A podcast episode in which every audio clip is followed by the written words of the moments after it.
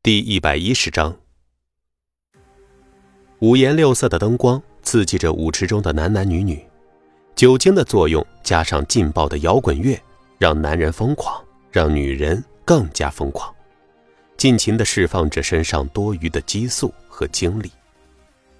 作为社会底层小保安的郑立柱，这是第一次来这种地方，而温萌萌这个乖乖女更是第一次来。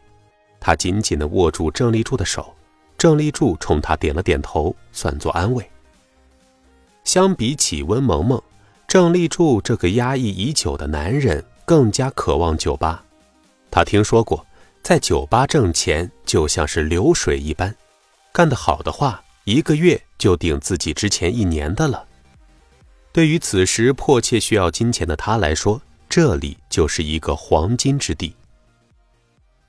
宋石带着三人来到二楼总经理专用包厢。以前呀，这里是虎爷的专属包房，现在变成孙离的了。这个包厢是老板专用的，老板平时不在，所以除了日常打扫外，没有人来过。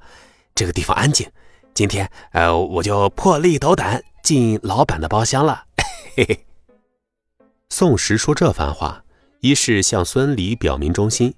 你平时不来，我都小心翼翼地伺候着，给你留着专用的房间。你带兄弟来了，我就用最高规格款待你。这总不能再给我穿小鞋了吧？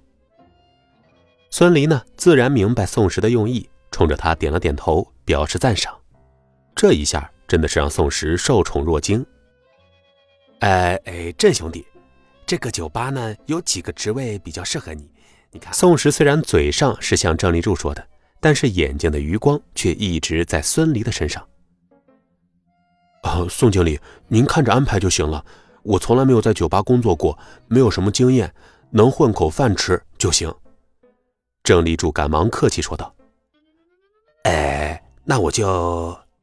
宋石说着，看到孙离面无表情，顿时改口说道：“哎，那可不行，我都听孙兄弟说了。”你原来可是在秦氏做科长的，您看这样行不行？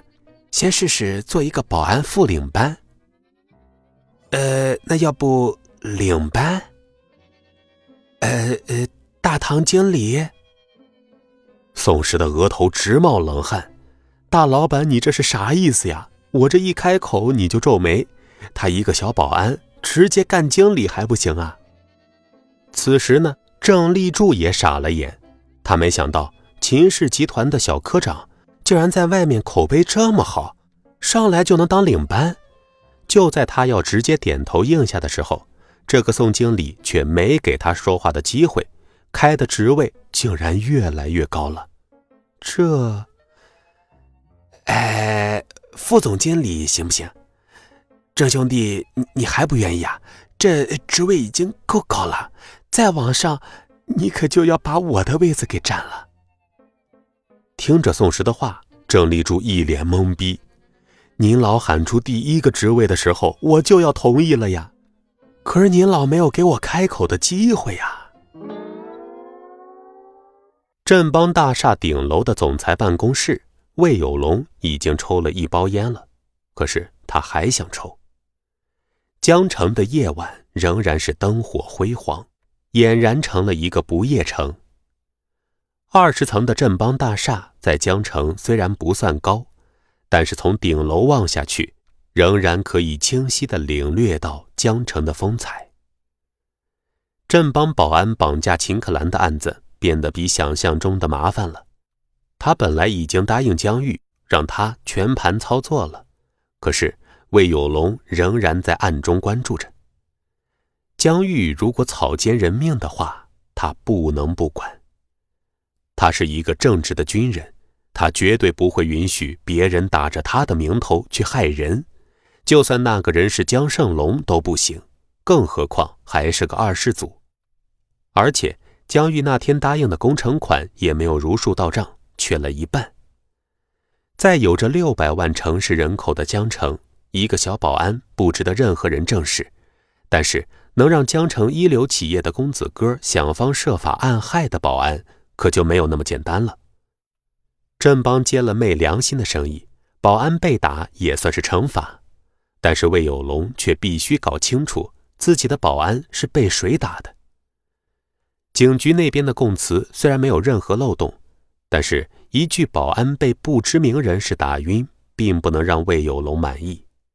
至于江玉那个公子哥的说法，魏有龙更加不信了。敲门的声音在寂静无声的走廊响起。进来。魏有龙又点了一支烟。王松走进门，看着被烟雾笼罩的老板，下意识的想提醒他吸烟有害健康，可是看着这个眉头紧锁的中年男人，他缩了缩脑袋。老板心情好的时候，他能故作聪明的套近乎，可是老板心情不好的时候，他不敢招惹。哎，魏总，警局那边的处罚下来了，秦氏集团的李全和姚东旭涉嫌买凶，袁大猛本身就是通缉犯。会移交上去的。魏有龙对这些处理毫不在意，这些都是明面上的事，江玉操作不了。还有呢？呃，咱们的保安还有那个叫孙离的，具体的处理办法还没有下来。不过江玉似乎在操作。操作？